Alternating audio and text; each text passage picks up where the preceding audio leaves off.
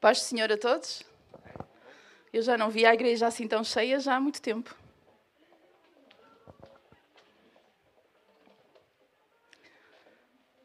Estamos quatro ou cinco hoje. Muito bom ver quatro ou cinco irmãos.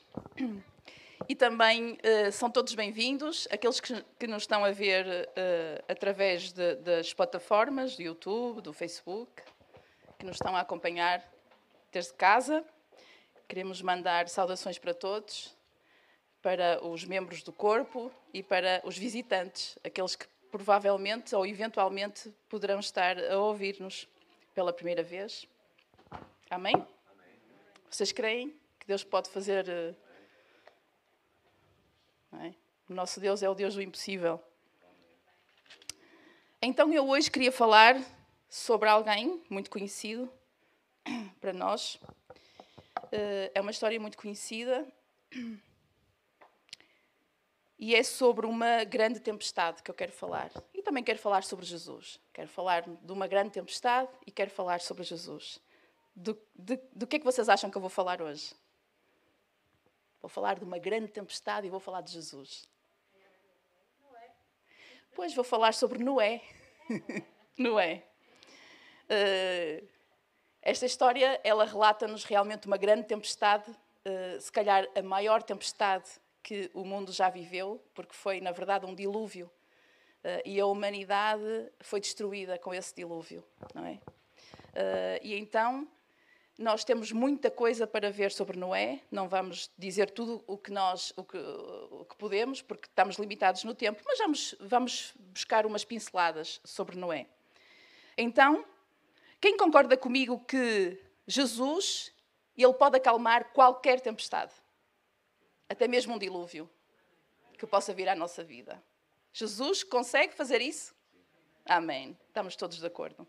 Então vamos abrir a Bíblia no livro de Gênesis 6 e vamos olhar um pouco para a história de Noé. Gênesis 6, de 1 a 7.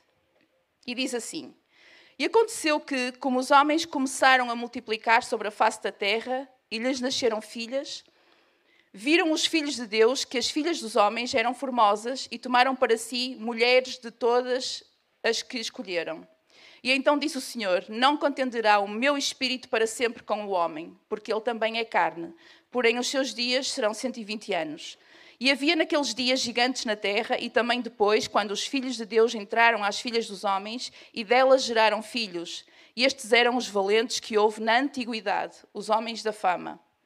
E viu o Senhor que a maldade do homem se multiplicara sobre a terra e que toda a imaginação dos pensamentos do seu coração era só má continuamente.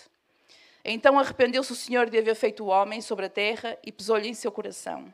E disse o Senhor: Destruirei o homem que criei sobre a face da terra, desde o homem até o animal, até o réptil e até a ave dos céus, porque me arrependo de os haver feito.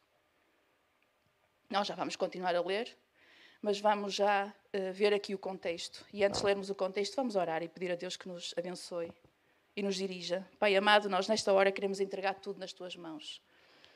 Nós estamos diante da tua palavra, Senhor, nus, completamente nus, Pai e queremos ser vestidos por ti. Queremos que tu fales ao nosso coração, queremos que tu ministres a tua palavra ao nosso coração. Estamos aqui para te ouvir, estamos aqui para aprender mais de ti. Estamos aqui, Senhor, para te adorar e para te exaltar, exaltar o teu nome. Pai, agradecemos pela tua graça, Senhor, e pela tua misericórdia, que são infinitas na nossa vida, na vida do ser humano. Graças, graças, graças te damos, Pai, por, pelo teu amor, com que tu nos demonstras, Pai, desde o primeiro dia desta, da criação deste mundo, Senhor. Pai, fica connosco aqui, Senhor, no nosso meio, para ministrares às nossas vidas, Senhor, e para nos ajudares a entender aquilo que tu queres de nós. Em nome de Jesus nós oramos. Amém. Então nós ficamos a conhecer o contexto desta história. Qual é o contexto? Todos vós conhecem. Uh, ainda há pouco Deus criou o, o, o mundo, Deus criou a terra, Deus criou o homem, Deus criou os animais uh, e já estava esta confusão toda instalada na terra. Uh, onde está o homem, é natural que mais cedo ou mais tarde apareça a confusão. até porque esta palavra diz que o, o, o coração do homem é mau. Portanto, se o coração do homem é mau, tudo o que possa vir do homem é mau em si. Então, Deus entristeceu-se de tal maneira que decidiu destruir todo o vivente, todo o ser vivente à face da terra e começar de novo. Fazer um reset à humanidade. Fazer um reset. Vocês sabem o que é um reset? Fazer isso à humanidade. Então, eh, Deus iria destruir toda a humanidade. E vejam só, pensem nisto: todas as vezes que nós ouvimos falar da história de Noé, é para falar acerca do quê? Digam-me lá. Sempre que ouvimos falar da história de Noé, é para falarmos de um tema. É para falarmos do julgamento de Deus e sobre a condenação do homem. Certo? Sempre que ouvimos falar da história de Noé, é para falarmos como Deus julgou o homem e como Deus condenou o homem à destruição. E, e condenou esta terra à destruição. E eu agora vou abrir aqui um grande parênteses. Vocês sabem o que é um parênteses? Vou abrir um agora. E já voltamos. E já voltamos lá. O Velho Testamento é considerado por muitos a parte mais difícil da Bíblia. Concordam? Por conter muitas cenas de violência, destruição e morte. Muitos dizem que o Deus do Velho Testamento é um Deus sangrento. E o Deus do Novo Testamento é um Deus amoroso. Então muitos escolhem esconder o Velho Testamento e falar apenas do Novo, porque o Novo acham que pertence à Igreja e o Velho pertence aos judeus. Bom, não poderiam estar mais errados quem pensa assim porque esta é a mais bela história de amor jamais vista. A Bíblia fala-nos da história de um grande amor. O Deus Criador se apaixonando pela sua criatura, desejando construir um relacionamento íntimo e único com a sua criatura. Um relacionamento de Criador, criatura, pai, filho. Mas apesar de todo o seu amor, deste Deus Criador, este Deus Criador é traído pela sua criatura. Mas Deus, não querendo desistir deste grande amor, elabora um plano de resgate que vai permitir a reconciliação entre o Criador, entre o Salvador e a criatura regenerada. E este é o livro que conta esta grande história de amor, desde a primeira página até a última. É o mesmo Deus desde o primeiro capítulo de Gênesis até ao último capítulo do Apocalipse. É o mesmo Deus. É o mesmo Deus. Não há dois deuses. O Deus do velho e o Deus do novo. É o mesmo Deus. E este Deus nos conta a mais bela história de amor jamais vista.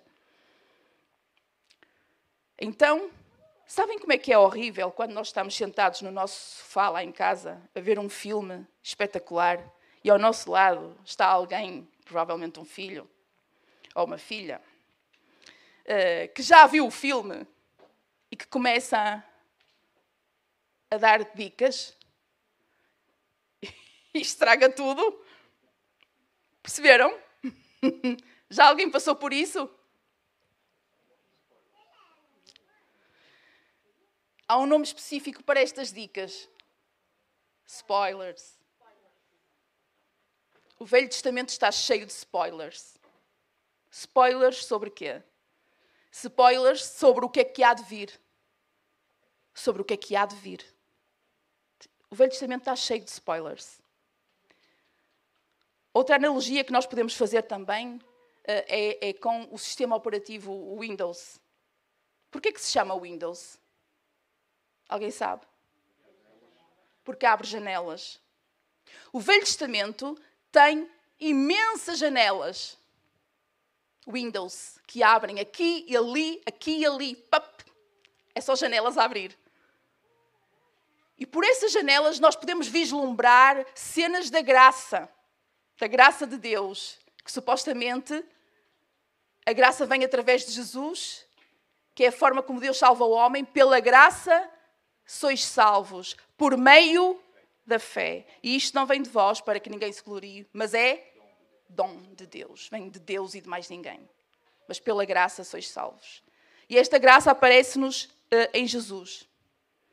Mas no Velho Testamento, as janelas são tantas e os spoilers que Deus dá são tantos que nós podemos vislumbrar estes momentos de graça que estão para chegar. Naquela altura, eles não entenderiam muito bem o que é que estava para chegar, mas estava para chegar. O primeiro spoiler visto na Bíblia está lá em Gênesis 3, na queda, quando Deus fala com a, com a, a, a serpente e lhe diz: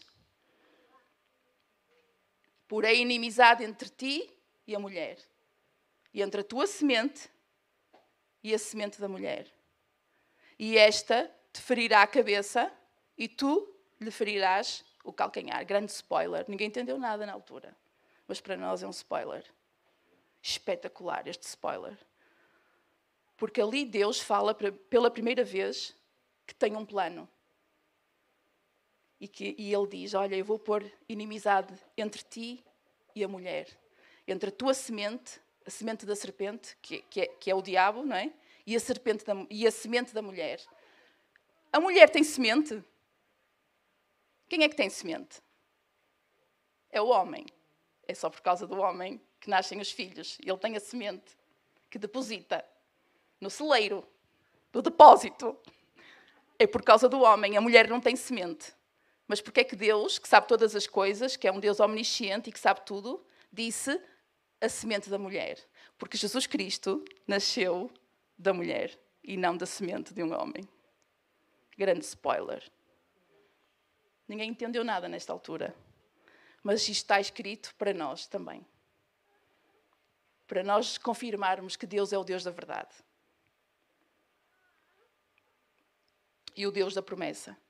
Esta te ferirá a cabeça e tu lhe ferirás o calcanhar. Isto ficou cumprido onde? Na cruz. Ficou cumprido na cruz. Já. Yeah. Louvado seja Deus. E a história de Noé é outro spoiler. Abre-se uma janela onde nós podemos contemplar os vislumbres da graça de Deus. E então a história de Noé é uma história acerca da graça e da misericórdia de Deus. Não tanto sobre o julgamento e a condenação do mundo e porquê? Uh, porque exatamente num período em que não se sabia nada sobre graça e sobre misericórdia, nós vemos Deus agindo cheio de graça e cheio de misericórdia perante uh, um homem, Noé. Graça, porque Deus deu a Noé algo que ele não merecia, e misericórdia, porque Deus tirou a Noé algo que ele merecia. Compreendem a diferença entre graça e misericórdia? É fácil. Graça é quando Deus vos dá algo que vocês não mereciam. A salvação é graça. Mas a misericórdia de Deus é quando Ele vos tira algo que vocês mereciam. Isso é o julgamento, é a condenação. Vocês mereciam. Mas Deus vos tirou porque colocou Jesus em vosso lugar na cruz e em meu lugar. Isso é misericórdia. E todos os dias Deus mostra a sua misericórdia para conosco porque evita, evita-nos tantas coisas, tantas dores que Deus nos evita.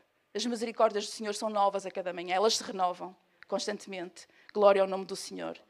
Esta é a diferença da graça e da misericórdia. E uh, Deus usou graça e misericórdia com a vida de Noé. E vou fechar aqui o parênteses. Então o contexto é a maldade multiplicou-se. A maldade multiplicou-se.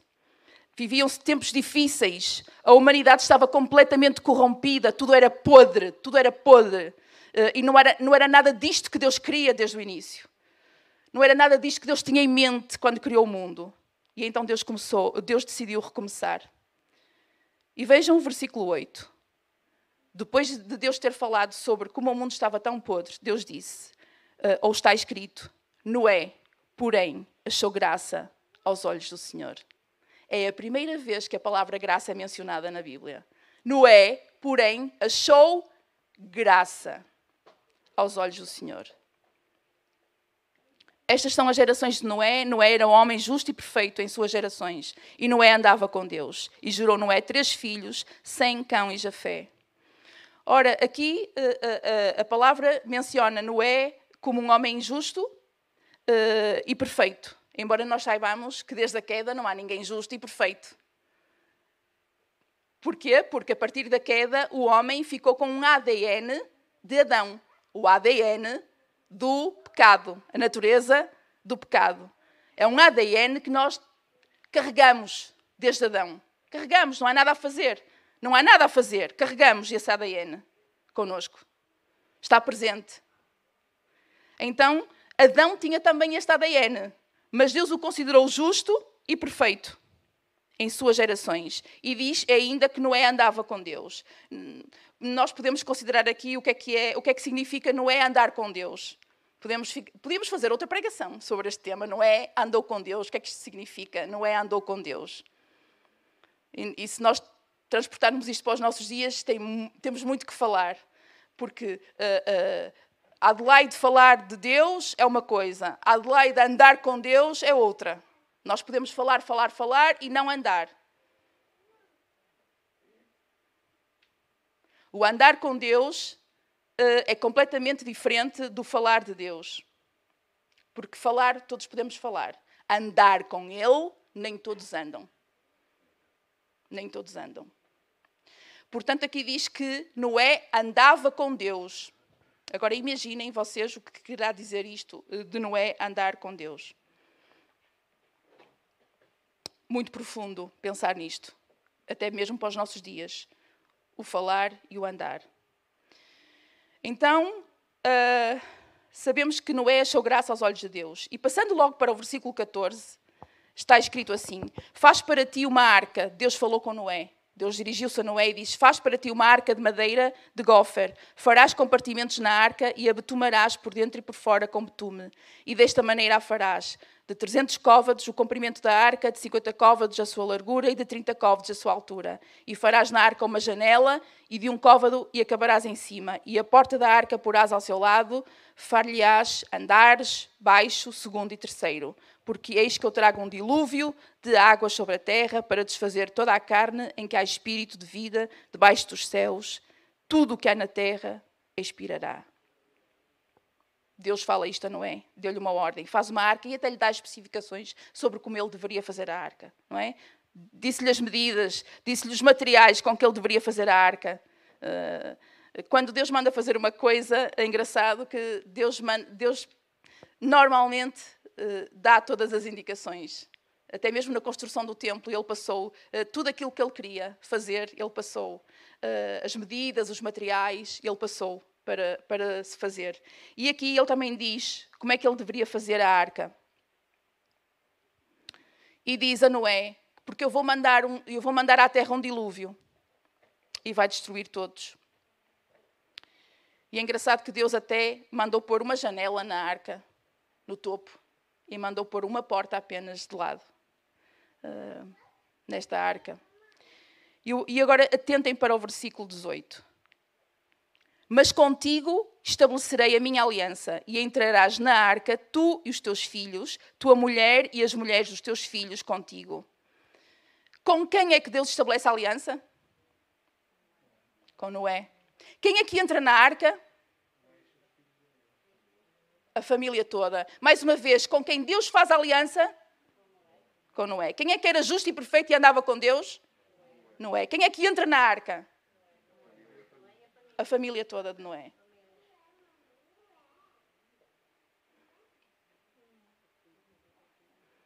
Ao todo, quantas, quantas pessoas eram?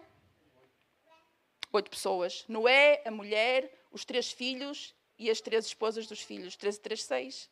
Com o casal de maior idade. Oito. E de tudo o que vive, de toda a carne, dois de cada espécie, farás entrar na arca para os conservar e vivos contigo, macho e fêmea serão. E das aves conforme a sua espécie, e dos animais conforme a sua espécie, e de todo o réptil da terra conforme a sua espécie. Dois de cada espécie virão a ti para os conservar em vida. E leva contigo toda a comida que se come e a junta para ti, e te será por mantimento a ti e a eles. E assim fez Noé, conforme tudo que Deus lhe mandou, assim o fez. Então, o que é que entra na arca? Entra a família de Noé, e entra os animais, dois de cada espécie, e entra a comida dos animais e entra a comida deles. Isto foi o que entrou na arca. Então vemos aqui o vislumbre da graça de Deus que salva um homem, que salva um homem, no meio daquela uh, uh, sociedade toda corrompida, ele pega num homem e manda-o construir a arca para colocá-lo lá dentro e assim uh, salvá-lo da destruição. E a graça de Deus vindo a Noé, tirando ou, ou, ou tirando-lhe o julgamento também, não é? E a condenação. E Noé era de idade de 600 anos quando entrou na arca com a sua família e com os animais. Uh, e nós podemos ver isto aqui na palavra de Deus. E chegou-se ao dia, está no, no capítulo 7, chegou-se ao dia e Deus disse, o Senhor a Noé, entra tu e toda a tua casa na arca, porque tenho visto que é justo diante de mim nesta geração há, há, há outra, outra versão que diz: Porque te tenho visto justificado. Vejam só, quem é que, quem, com quem Deus fez a aliança? Com Noé. Quem é que entrou na arca? A família de Noé. O que é que o Senhor diz a Noé? Entra tu e toda a tua casa na arca, porque eu te tenho visto justificado. Como é que ele foi justificado? Que mistério é este? Como é que ele foi justificado? numa altura que nem se falava da graça. Nem Jesus tinha vindo morrer. Um vislumbre da graça de Deus. Um vislumbre da graça de Deus. O um milagre na vida de Noé. Uma história de amor. Uma história de amor. No versículo 6, e era Noé da idade de 600 anos quando o dilúvio das águas veio sobre a terra. E Noé entrou na arca e com ele os seus filhos, a sua mulher, as mulheres de seus filhos, por causa das águas do dilúvio. E depois no versículo 10: Aconteceu que, passados sete dias, vieram sobre a terra as águas do dilúvio. E no ano 600 da vida de Noé, no mês segundo, aos 17 dias do mês, naquele mesmo dia se romperam todas as fontes do grande abismo e as janelas dos céus se abriram. E começou o dilúvio. Eu não estou a ler as, as, eh, os versículos todos, estou a ler os, os, que, os que são mais uh, importantes para a história, uh, mas vocês podem ler a passagem em casa, os capítulos inteiros, se assim o quiserem. Então, nós vemos aqui que Deus entrou, Noé entrou com a sua família na arca e começou o dilúvio. E entrou Noé, a sua família, entraram os animais e entrou a comida. E então, no versículo 16, diz Deus que os que entraram eram macho e fêmea de toda a carne, como Deus lhe tinha ordenado. E o que é que diz a última parte do versículo? E o Senhor o fechou dentro. O que é que quer dizer isto? Que foi o Senhor que fechou a porta da arca. O Senhor fechou a porta da arca. O Senhor fechou a porta da arca. E como foi Ele que fechou, ninguém pode abrir. Naqueles últimos momentos, depois do Senhor fechar a porta, até poderia vir alguém dizer: Eu também quero, eu também quero. Mas o Senhor já tinha fechado a porta. Acabou. Cem anos passou Noé a construir a arca e a falar sobre aquilo que Deus ia fazer. E ninguém, ninguém ouviu. Cem anos de oportunidades. Cem anos que Deus deu. Cem anos e ninguém quis. E veio o dia, e veio o dia. E Noé entrou na arca. Entrou a sua família, entrou os animais. E Deus fechou a porta.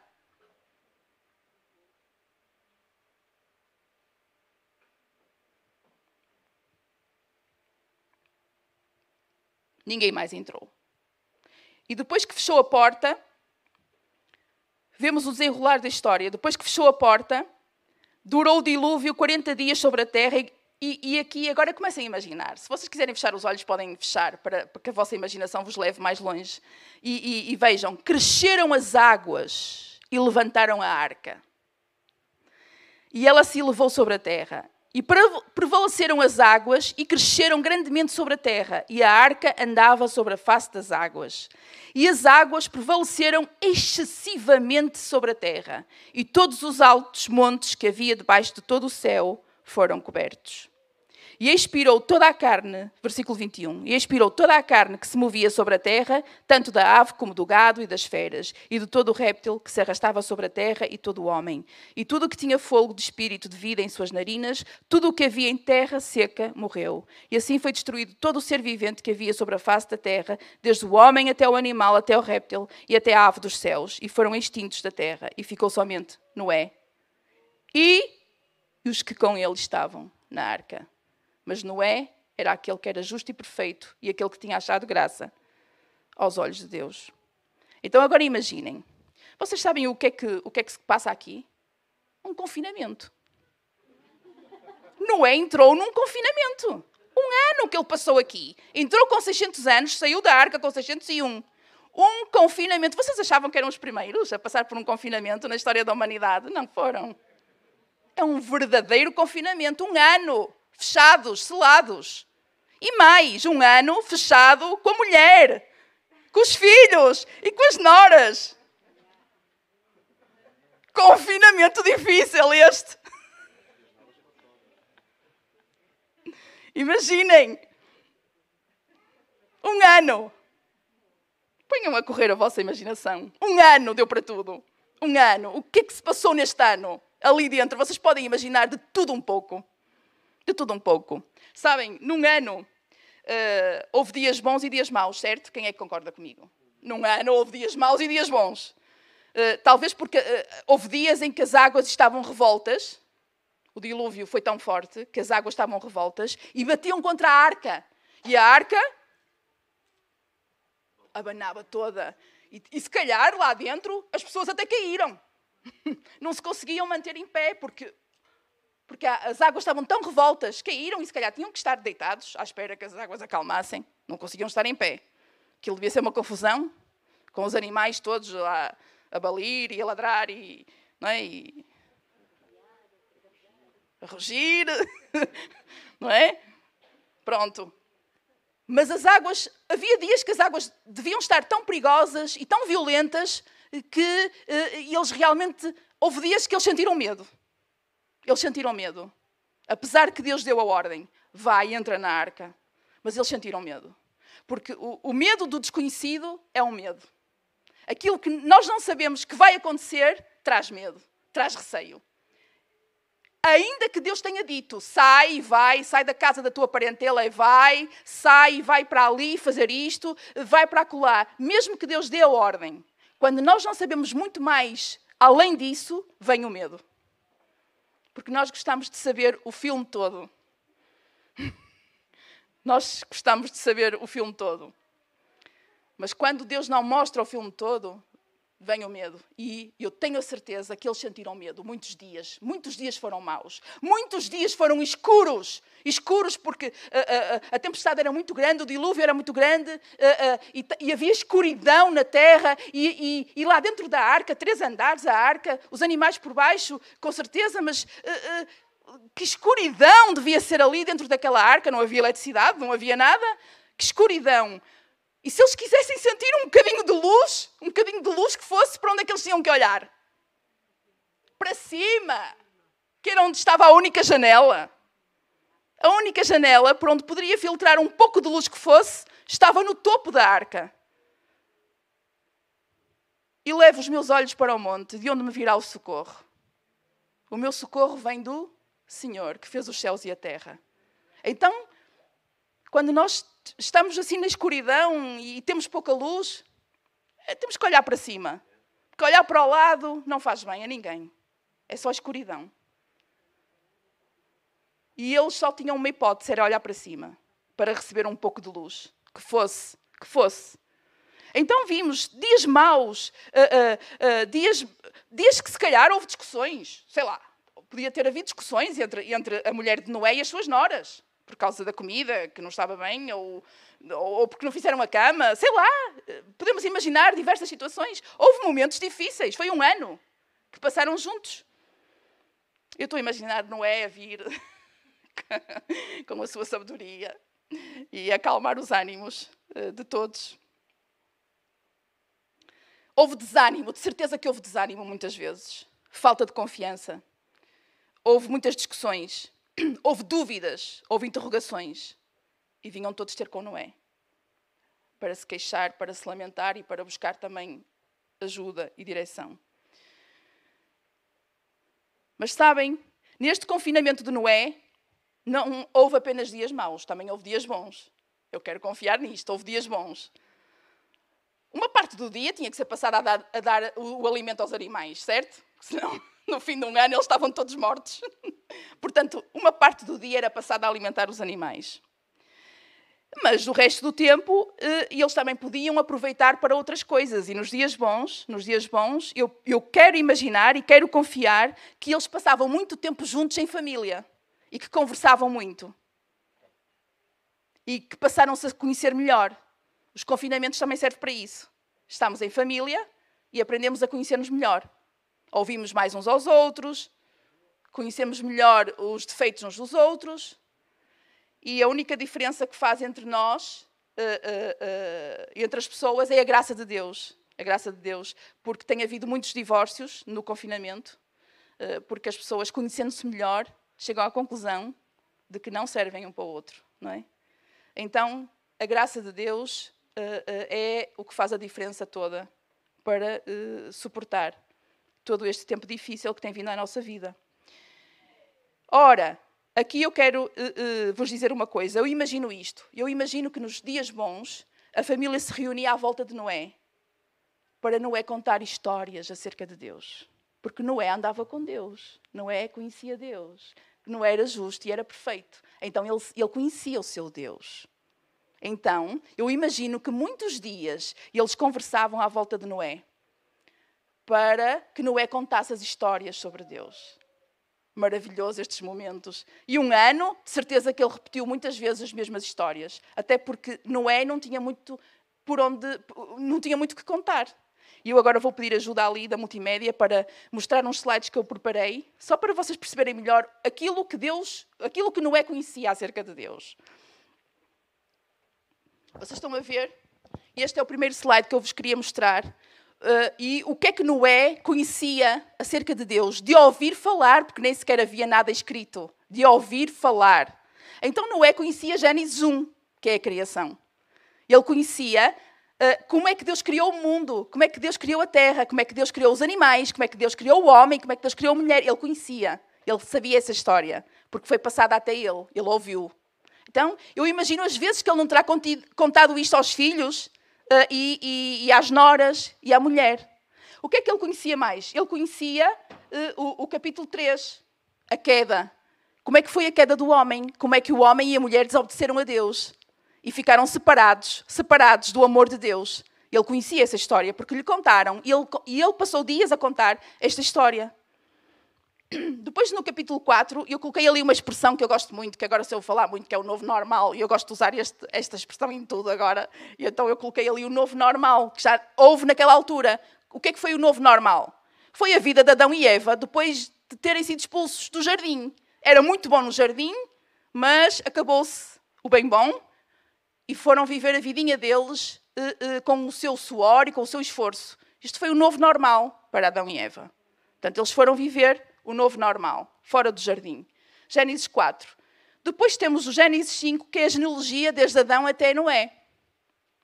Podes, podes passar para o próximo, Conceição? Depois temos a história de Noé, que ele, que Noé só conhece até ao ponto em que entra na arca. Só pode contar até aí. Não tem mais nada para contar, Noé. Perceberam? Não tem mais nada para contar, só isto. Mas o que ele tinha para contar, contou. E só para, para vos dar a pincelada, eh, no, a entrada na arca é no 7, a saída na arca é no 8, no 9 é a bênção de Deus e a confirmação da aliança, quando surge o, o, o arco-íris. E no 10 é o repartir da terra por Sem, Cão e Jafé, porque ele teve três filhos, e no 10 eh, eh, Deus quer que os filhos se, se espalhem pela terra se espalhem pela terra para povoar a terra e se multiplicarem. E se multiplicarem. Uh, não aconteceu logo isto, por, e por causa disso é que houve a Torre de Babel, em que Deus aproveitou a Torre de Babel para os confundir em línguas e assim foram mesmo obrigados a se espalharem. Não foram a bem, foram a mal. Então eles foram separados por línguas. E vocês sabem porque é que eu acho que todas estas conversas de Noé uh, deram resultado? Estas histórias do, pa, do palavra passa palavra? Que ele fez com os seus filhos e com as suas noras deu resultado. Ele passou a palavra que ouviu, ele passou as histórias que ouviu aos seus filhos e às suas noras. E como é que eu sei que isto resulta? Que isto resulta? Podes passar para o próximo? Porque, por exemplo, o grupo que mais tarde chegou às terras da China e que aí se estabeleceram, nas terras da China, e que aí começaram-se a multiplicar e que anos mais tarde deu origem à língua chinesa tradicional, aos caracteres que eles usam. Há imensas palavras no dialeto, naquele, naquele dialeto chinês, uh, em que as palavras são compostas por vários caracteres. Eu trouxe um exemplo para vocês. Aquele, aquele, aqueles caracteres, três amarelos, é a designação de barco. É constituído por um caractere que quer dizer vessel, ou, ou barco, ou navio, ou contentor. Aquele uh, uh, em cima, amarelo, quer dizer oito, e o outro quer dizer pessoa ou boca. Normalmente é boca. Então, para os chineses, o conceito, a ideia de barco é um contentor com oito bocas. Onde é que eles foram buscar este conceito de barco? Quem foi que entrou na arca? Oito. E este não é o único exemplo que existe. Na língua chinesa, na língua tradicional, existem muitas palavras que têm histórias por trás dos caracteres. Mas é tudo palavras relacionadas com os primeiros capítulos de Gênesis. Tipo a palavra uh, proibir, ordem, mulher, árvore, jardim. Tudo palavras relacionadas com os primeiros capítulos de Gênesis. Vejam lá como interessante é. O que é que isto nos, nos diz? Nos diz que a palavra passa-palavra foi tão potente, tão potente, que passou de geração em geração. Aquelas histórias que eles ouviram por dias e dias e dias e dias, eles passaram aos seus. Até chegar àquelas terras longínquas, eles continuaram a passar, a passar aquelas histórias. E nós dizemos assim, sim, mas a China é uma nação politeísta. É agora, mas não, nem sempre foi. A China foi uma nação monoteísta até às primeiras dinastias.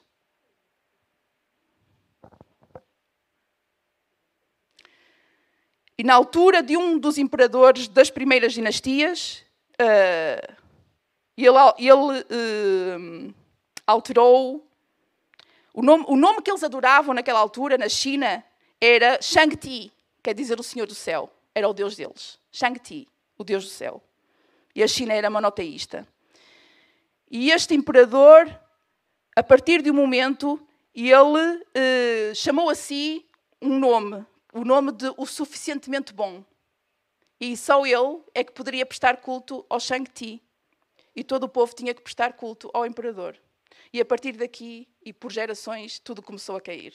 Tudo começou a cair. E a China foi aos poucos se tornando politeísta e depois com a vinda do Buda e de Confúcio, tudo, tudo se degenerou. Mas a, a, a China foi por muitos e muitos anos monoteísta e adorava o Deus do céu. Isto foi fruto do palavra passa palavra, porque não havia mais nada. Então estas conversas de Noé, elas deram resultado, sim, deram resultado. Acabando este confinamento, passado um ano, vocês podem imaginar, uh, e, e já podem retirar, foi só para mesmo para explicar.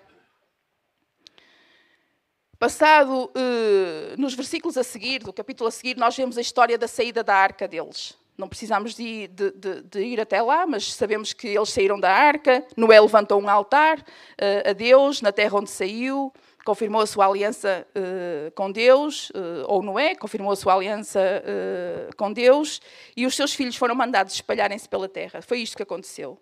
Então, esta janela que nós estamos aqui a ver com, a, com Noé abre-se eh, no início, praticamente no início eh, do mundo, não é?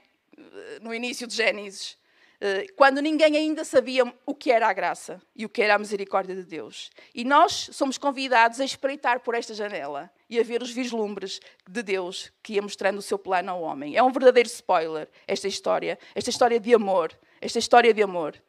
Uh, e sabem, uh, uh, com tudo isto, Deus está a dizer, Deus está a dizer, chegará o dia chegará o dia em que eu vou enviar uma arca e todo aquele que entrar nessa arca que eu enviar será salvo. Era isto que Deus estava a dizer através deste spoiler. Então Jesus Cristo veio ao mundo para se tornar a nossa salvação, para se tornar a nossa arca, para se tornar o nosso ponto de abrigo. Deus é um Deus paciente, ele esperou 100 anos para que o povo se arrependesse e fosse salvo, mas apenas oito almas foram salvas as únicas que entraram na arca. E vocês sabem, está escrito em 1 Pedro, se vocês quiserem apontar, 1 Pedro 3, nos versículos 19, 20 e 21, está escrito assim: Com a força do Espírito, ele pregou aos espíritos que estavam prisioneiros, àqueles que outrora, no tempo de Noé, tinham sido rebeldes, quando Deus esperava com paciência enquanto se construía a arca. E nela, um pequeno grupo de pessoas, apenas oito, foram salvas pela água. Esta água é uma figura do batismo que agora vos salva. Não por limpar impurezas do corpo, mas pela promessa de uma consciência limpa para com Deus. O batismo salva-nos pela ressurreição de Jesus Cristo. É o que está escrito em 1 Pedro. Então, tudo isto que nós vemos na história de Noé tem um significado brutal uh, para nós, para os tempos da graça. Porque imaginem que eles entraram na arca, eles entraram na arca e por causa da arca foram salvos. Mas a arca foi às águas. A arca foi às águas. E depois houve um dia que eles todos saíram das águas, simbolizando o batismo nas águas. O sair das águas é a ressurreição de Cristo. E uh, o apóstolo está aqui a fazer a comparação com o batismo nas águas, que assim como aqueles oito foram salvos pela água, porque entraram na arca e foram à água e depois saíram da água, imitando a ressurreição de Jesus. Vejam só, isto foi tão profundo e nós, quando lemos a história de Noé, nem nos apercebemos. Nem nos apercebemos da simbologia que está lá. É um spoiler. É uma janela que se abre para vermos a graça de Deus. Para vermos a graça. Noé e a sua família foram salvos da destruição, simplesmente porque entraram na arca. E hoje qualquer pessoa é salva ao entrar na arca, que é Jesus. Concordam? Há dois convites hoje a serem feitos aqui neste lugar. Primeiro, para aqueles que nunca entraram na arca. E segundo, para aqueles que já lá estão na arca.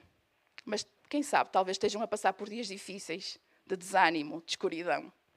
Porque estão a passar por aqueles dias em que as águas estão muito revoltas. Está difícil de aguentar.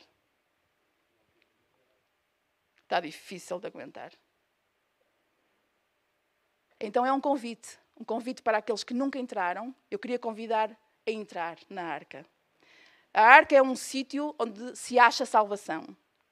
A arca é um lugar onde se acha a paz, onde se acha o perdão, onde se acha o amor de Deus. A arca é Jesus Cristo. Jesus Cristo veio para ser tudo isto nas nossas vidas, para ser a nossa arca, para ser o nosso local de, de segurança, o nosso ponto de abrigo, para ser a nossa salvação, para encontrarmos perdão, para encontrarmos o amor. É esta arca. Então, como é que eu entro na arca? Crer no Senhor Jesus Cristo Completem o versículo. E serás salvo, tu e a tua casa. Atos 16, 31. Cuidado, porque a salvação não é genético. Ninguém é salvo por ser filho de um salvo. Isso é os reis. Isso é os reis. Mas eu quero vos mostrar algo que está escondido por trás destas palavras. Noé era o justificado. Mas por causa de Noé, a sua família foi salva. E eu acredito, por aquilo que está escrito, que a família de Noé, toda ela foi salva, também foi justificada. Porque todos foram na arca e todos foram às águas. E todos mudaram de vida. Até mesmo porque depois, uh, uh, uh, por onde foram, passaram a palavra. Então, quando Deus diz que tu serás salvo, tu e a tua casa, se tu creres no Senhor Jesus, não quer dizer que a tua casa vai ser salva só porque tu quiseste. Mas há aqui uma promessa por trás. É a promessa que Deus diz que te dá a tua casa também. Dá a tua casa também. Então, por que é que muitas vezes não nos dá a nossa casa? Porque se calhar tu não estás a refletir a imagem de Cristo em ti e ninguém se sente atraído a Cristo. Crê no Senhor Jesus Cristo e serás salvo, tu e a tua casa. Quando nós cremos no Senhor Jesus Cristo e mudamos de vida e começamos a andar com Deus, temos que começar a refletir o que Deus é em nós. E isto tem que se refletir para todos, para a família que está ao nosso lado. e de levá-los a um ponto que eles se sintam atraídos por aquilo que eu estou a mostrar.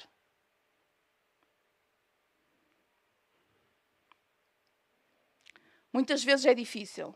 É por isso que muitas vezes andam aí pessoas, 20 anos e 30, a orar pela família e nunca se convertem. Nunca entram na arca. Mas esta é uma promessa.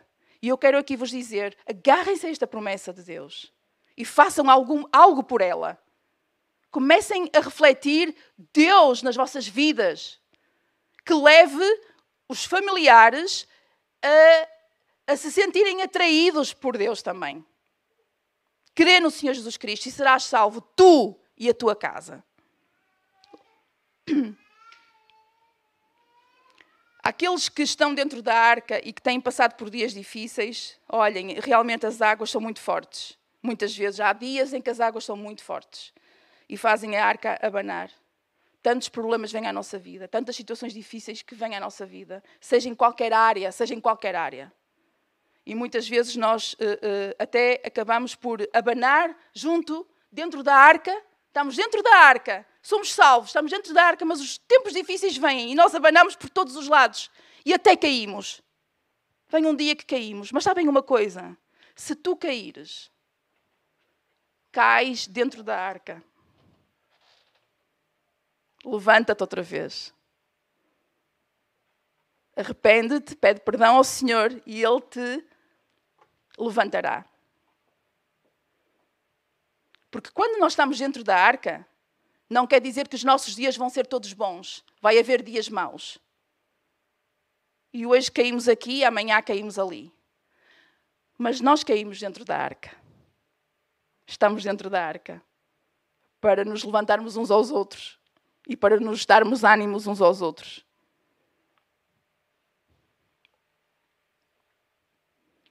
Então, cuidado, cuidado com os, as águas revoltosas que vêm contra a arca. Cuidado com o medo do desconhecido. Que, vocês sabem o que é que faz combater o medo? Nós, como filhos de Deus, temos uma, uma ferramenta que nos foi dada que faz combater o medo que sentimos em muitas situações. Qual é essa arma? É fé. E como é que se desenvolve a fé? A fé vem pelo ouvir e o ouvir a palavra de Deus, não é ouvir qualquer coisa, como é óbvio. Então, se queres desenvolver fé para que não tenhas medo nos dias maus, então esta é a ferramenta certa para ti. Desenvolve a tua fé ouvindo a palavra de Deus. Ouvindo a palavra de Deus. Desenvolve a tua fé para combateres o medo do desconhecido, quando o medo vem à tua vida. Quando te, Deus te diz uma coisa uh, para fazeres e não sabes muito mais além disso. Não sabes como é que vai ser o dia da manhã. E nos momentos também de escuridão, em que a escuridão aperta, que não vês muita luz à tua volta, eu convido-te a olhares para cima, a olhares para Jesus. Não olhes para o lado, não olhes para o teu irmão, não olhes para o pastor, não olhes para a liderança da igreja, não olhes para os teus irmãos, porque nós somos todos humanos e nós caímos. E se tu olhas para nós como que se nós fôssemos um exemplo de perfeição, mais cedo ou mais tarde, mais dia, menos dia, vais acabar te desiludindo completamente. Não olhes para ninguém. Ouve, ouve as pessoas, porque os irmãos têm uh, não só o privilégio, mas a obrigação de te amar como um irmão, como pertencente ao corpo e de te acompanhar nas lutas, de chorar contigo, de se rir contigo, mas não olhes para os irmãos como se fossem o auge da perfeição. Porque há um auge da perfeição apenas. E esse é Cristo. E nós temos que olhar é para cima, que é de onde vem o nosso socorro. Olhem para cima, para Jesus. Não vale a pena olhar para o lado. Do lado vem escuridão. Portanto, hoje nós dizemos uh, que Deus enviou o seu Filho, amado ao mundo, para que não morrêssemos, mas para que tivéssemos vida e Ele é a nossa arca. A solução vem sempre de Deus. Deus providenciou a arca para salvar a família de Noé, Deus também providenciou a nossa salvação, enviando o seu filho para nos salvar. E como aquela música que nós cantamos hoje, vem, vem à sua presença. Quem é que se lembra do resto das palavras? Vem à sua presença. Perdão no Pai encontrarás, e eu vou acrescentar, na arca, em Jesus. E que mais? Que mais palavras? Rendido a Cristo, seu sangue comprou-nos o quê? A paz. Esta foi a solução que Deus providenciou para nós. Vem, venha Cristo. Venha Cristo. Encontrarás perdão e paz. Então Deus usa a graça e a misericórdia para contigo todos os dias. Todos os dias Deus usa de graça e misericórdia com este povo. Até, até, ora completem, até, até que a porta, até que a porta se feche, porque um dia vai fechar. Nós não sabemos quando, mas a porta vai fechar e não somos nós que a fechamos. A porta vai fechar. Enquanto é tempo, enquanto é tempo, entra na arca. Entra na arca. Um dia a porta vai fechar. E hoje é o dia que Deus escolheu para tu ouvires esta palavra. Quem sabe se alguém está a precisar de conhecer esta arca, de entrar nela e de ver o amor de Deus a transformar a sua vida e todos aqueles que, que estamos na arca de Deus, todos aqueles que, que, já estamos na arca de Deus e que muitas vezes uh, sentem-se desanimados ou com falta de fé, há uma palavra do Senhor para ti hoje também. Que diz assim o Senhor para ti: Aquietai-vos e sabei que eu sou Deus. Até pode estar a ir de um lado para o outro dentro da arca com as as ondas todas a abanarem-te de todos os lados. Mas Deus diz-te a ti, a ti, Deus diz assim: aquietai-vos e sabei que eu sou Deus, ninguém mais. Ninguém mais sabe nada. E sabei que eu sou Deus. Deus é Deus. Não há mais ninguém que eu possa substituir. E é este o Deus que nós servimos. E eu convido-vos a entrar na arca e a permanecer na arca firmes e fortes, ainda que muitas vezes nós andamos aos, aos trapelos por causa das águas revoltas, as águas que se levantam. É o turbilhão. Continuamos na mesma linguagem. É no meio de um turbilhão, no meio de uma tempestade. Mas o Senhor está conosco, no meio do turbilhão, no meio da tempestade. Glória a Deus pela Sua palavra. Que o Senhor nos possa abençoar a todos. Amém?